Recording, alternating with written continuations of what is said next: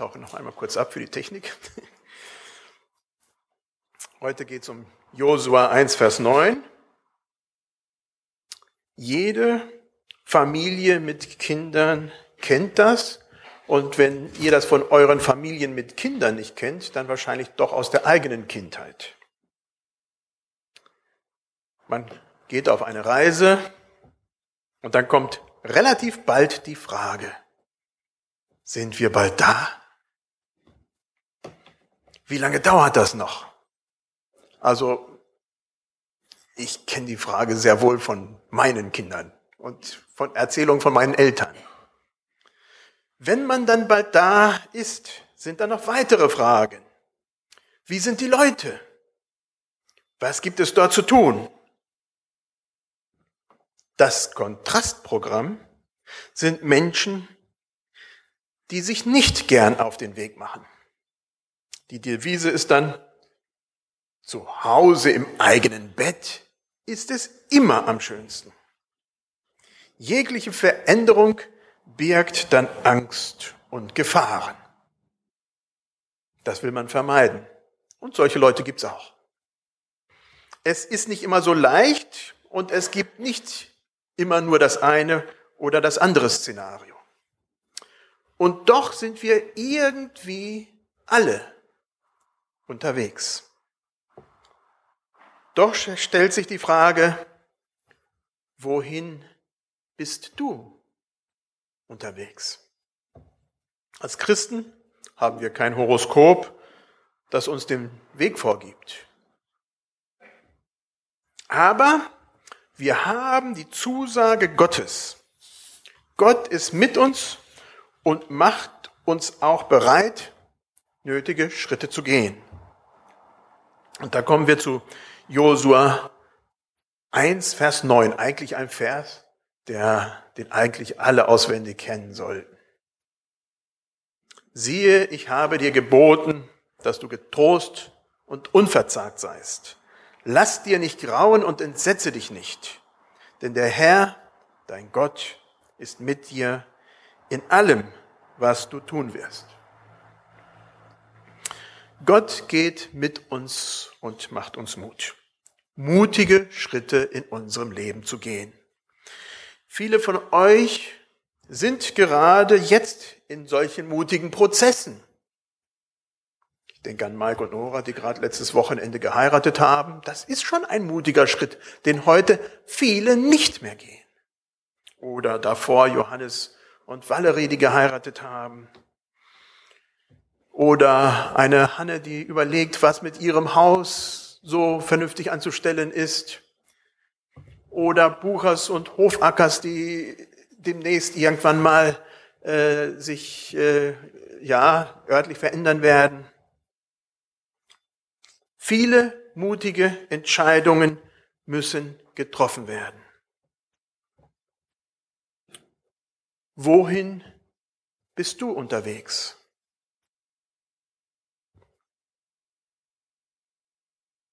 Exodus, zweite Mose. Zwei Episoden. Als erstes das Volk Israel, als es in der Wüste war, musste auf die Kundschafter reagieren, die Kanaan erkundet hatten. Nur Josua und Kaleb trauen Gott zu, dass er ihnen helfen wird, beim Landeinzug helfen wird. Und das, obwohl die klare Zusage Gottes, die ganz klare Zusage Gottes da ist, er wird mit ihnen gehen. Die Konsequenzen waren hart, sehr hart. Das Volk Israel musste weitere 40 Jahre durch die Wüste marschieren, bis die Dickköpfe des Volkes Israel alle gestorben waren. Bevor die neue Generation ins gelobte Land einziehen durfte. Ein paar Dinge faszinieren mich ganz stark an diese Geschichte von Exodus. Gott stellt sich sehr wohl auf die Menschen ein, auch heute, auch bei uns. Sie wollten nicht nach Kanaan gehen. Gut, dann sollen sie das auch nicht müssen. Gott zwingt keinen Menschen. Sie selber wählen ihr Elend durch ihren Unglauben. Trotzdem, trotzdem hat Gott auch in diesen 40 Jahren mächtig, wahnsinnig mächtig im Volk Gottes gewirkt. Trotzdem verlässt er sie nicht und geht mit ihnen. Als die alte Generation gestorben war, die so stark an Gott gezweifelt hat, bekommt das Volk Israel nochmals die Möglichkeit. Sie stehen wieder an diesem Punkt. Nochmals die Möglichkeit, ins gelobte Land hineinzugehen. Das war kein leichtes Unterfangen. Und Josua brauchte dafür ganz viel Zuspruch von Gott. Gott sagt ihm, siehe, ich habe dir geboten, dass du getrost und unverzagt seist. Lass dir nicht grauen und entsetze dich nicht, denn dein Herr, dein Gott, ist mit dir in allem, was du tun wirst. Die Aufgabe war nicht leichter geworden. Der Auftrag war der gleiche wie vorher. Aber nun ist eine neue Generation aufgewachsen, die sich auf diese Aufgabe einstellt. Wohlgemerkt, es lag nicht nur damals am Leiter. Moses war sehr wohl ins gelobte, wollte sehr wohl ins gelobte Land einziehen. Er wollte es sehen. Er sehnte sich danach. Er hat nicht an Gott gezweifelt. Es war aber das ganze Volk, welches diesen Schritt dann halt eben angezweifelt hatte. Wo stehst du in deinem Leben vor Herausforderungen. Du hast wahrscheinlich nicht so einen klaren Auftrag wie die Einnahme des ganzen Landes. Ansonsten bitte nimm uns mit. Mach's nicht allein. Und doch hast du Herausforderungen zu meistern, die du mit Gottes Hilfe meistern sollst und musst. Und wenn Veränderungsprozesse anstehen, wie stellst du dich dazu? Wo treiben dich Ängste oder Zweifel um? Zum Beispiel beim Suchen einer neuen Arbeitsstelle oder dem Aussuchen des Pflegeheims, in dem du ziehen willst oder musst? Murrst du, wie das Volk Israel gemurrt hat? Oder packst du die Herausforderungen an, auch wenn dir das Herz verzagt? Auch uns gilt die Zusage Gottes für unsere Landnahme, welche es auch immer sein mag. Trauen wir ihr dieser Zusage oder schreckt uns die Veränderung? Ich war diese vergangene Woche bei Margret Meyer in Sasbach-Walden und es hat mir einfach gut getan. Es hat mir einfach gut getan. Sie geht in Rente und legt nicht einfach die Füße hoch. Nein, sie kauft sich ein Grundstück dort, äh, besser gesagt ein Haus mit noch jemanden, baut das Ding von oben bis unten durch, hat unten den, äh, die Unteretage schon vermietet und sie geht hinten beim Wald auf die Wiese jeden Tag und da ist eine Bank und da setzt sie sich hin und macht stille Zeit. Und hat noch tausend andere Sachen, die sie macht. Bogenschießen und dreimal die Woche bei einer alten Dame übernachten und helfen und was nicht alles. Herausforderungen. Wahnsinn. Wo steckst du persönlich? Welche Veränderungen sind bei dir persönlich notwendig, damit dein Kurs mit Gottes Kurs übereinstimmt. Welche Glaubensschritte oder auch andere Schritte, mutige Schritte sind für dich dran, damit du auf Kurs bleibst? Ich hatte schon erwähnt, aber es lohnt sich doch nochmals genauer hinzuschauen. Egal was Gott was, egal, Entschuldigung, egal was, Gott verlässt sein Volk nicht. Auch wenn das Volk Israel wirklich halsstarrig war und stur bis zum Ende, hat Gott sie nicht verlassen. Das fasziniert mich. Ja, die alte Generation, sie musste sehr wohl sterben, bevor die junge Generation die Glaubensschritte gehen konnte, die notwendig waren. Das musste passieren. Das soll mir immer eine Warnung sein, nicht junge Leute in ihrem Glauben zu blockieren. Sonst könnte es durchaus auch sein, dass Gott auch dann warten muss, bis ich tot bin, bis er weiter reagieren kann. Gott wird es tun. Auch das gibt es heute noch in Gemeinden. In einer drastischen Art und Weise kann ich mich noch erinnern, als ein uralter Gemeindeleiter in einer Mennonitengemeinde in Espelkamp meinte, eine Taufe durchführen zu müssen und dabei rechts und links von Leuten gestützt werden musste, damit er überhaupt nicht hinfällt. Er konnte das Zepter nicht abgeben. Und das war nur für mich als Kind dieses Zeichen bei der Taufe. Nachher habe ich es erfahren, an wie vielen anderen Stellen er das Zepter nicht abgeben konnte. Wie traurig. Diese Person musste damals erst sterben, bevor viele dringende Veränderungen in der Gemeinde durchgesetzt werden konnten. Trotzdem, und das fasziniert mich auch damals, äh, fasziniert mich auch damals. Auch damals in dieser Mennonitengemeinde hat Gott die Gemeinde nicht allein gelassen. Auch in dieser Gemeinde war Gott am Handeln. Gott geht mit. Es gibt natürlich nicht nur um das, es geht nicht nur um das Alter, denn es gibt auch durchaus junge Menschen, die sehr unflexibel sind und wo es genauso sein könnte. Und doch, es ist nicht egal, es ist nicht egal, was wir tun und ob wir etwas tun. Gott hat Zeit, wenn es notwendig ist, aber wir können sehr wohl Förderer im Reich Gottes sein oder wir können auch notwendige Veränderungsprozesse behindern. Das heißt nicht, dass alle Veränderungsprozesse automatisch gut sind. Es bedeutet aber, dass wir immer wieder auf Gott hören müssen und sehen müssen, was persönlich dran ist. Gott ist für dich und mich auch heute relevant.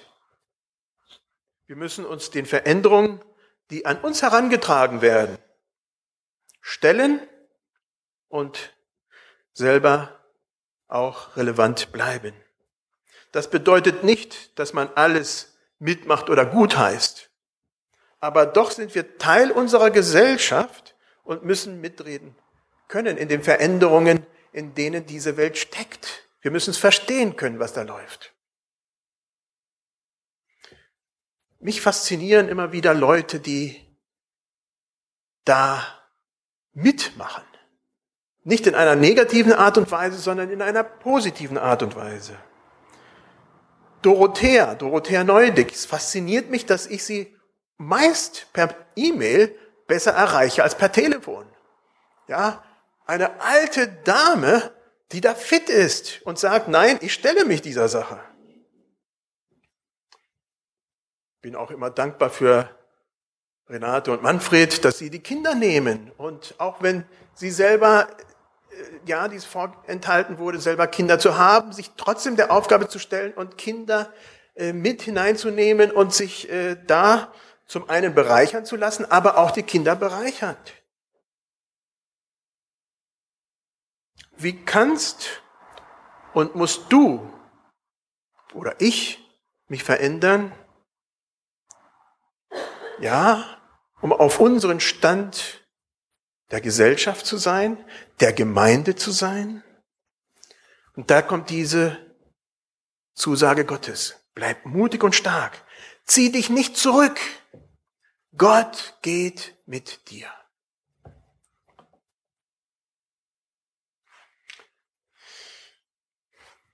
Oh.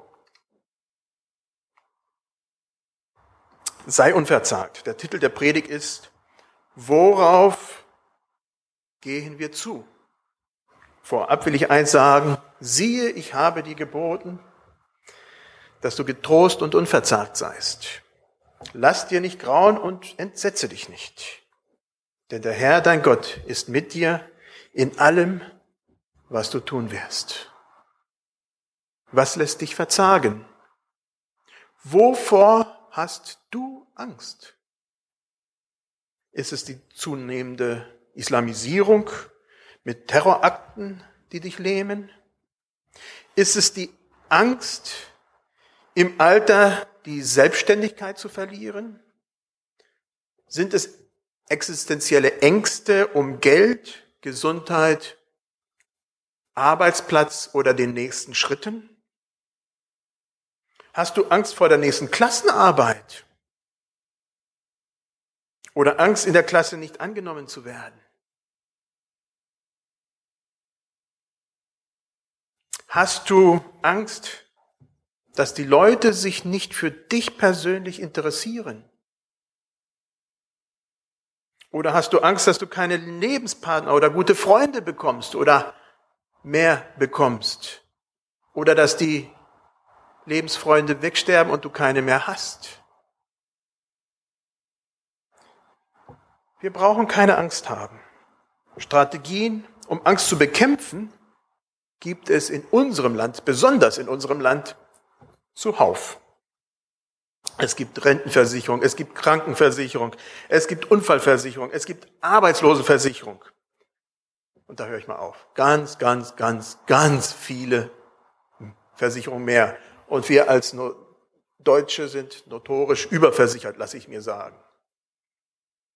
Es gibt Lebensberater, es gibt Motivationsberater, es gibt Eheberater, es gibt Finanzberater, es gibt Berater für alle Lebenslagen. All das kann gut für uns sein. Sage nicht, dass das schlecht ist. Ist aber nicht unsere Zuversicht, auf die wir allein vertrauen sollen. Wenn die Herausforderungen zu groß scheinen, Gott geht mit. Er will uns ein leidenschaftliches Herz schenken. Er will uns Glauben geben, dass wir mit ihm unsere vor uns liegenden Aufgaben meistern können. Egal wie groß sie scheinen mögen, egal wie unmöglich sie scheinen mögen, Gott lässt dich und mich nicht im Stich. Worauf steuern wir zu? Schlussendlich auf Jesus und auf sein Reich, das hier in unserer Mitte bereits begonnen hat. Müssen wir Angst haben? Nein. Wir dürfen froh und mutig, mutige Schritte gehen. Er geht mit. Was kann uns da schaden? Auch wenn zeitweise alles bei uns daneben zu gehen scheint. Und die Zeiten, die gibt es auch, die kennen wir. Gottes Zusage bleibt und gilt jedem Einzelnen von uns, jedem Einzelnen, die wir hier heute da sind. Siehe, ich habe dir geboten, dass du getrost und unverzagt seist.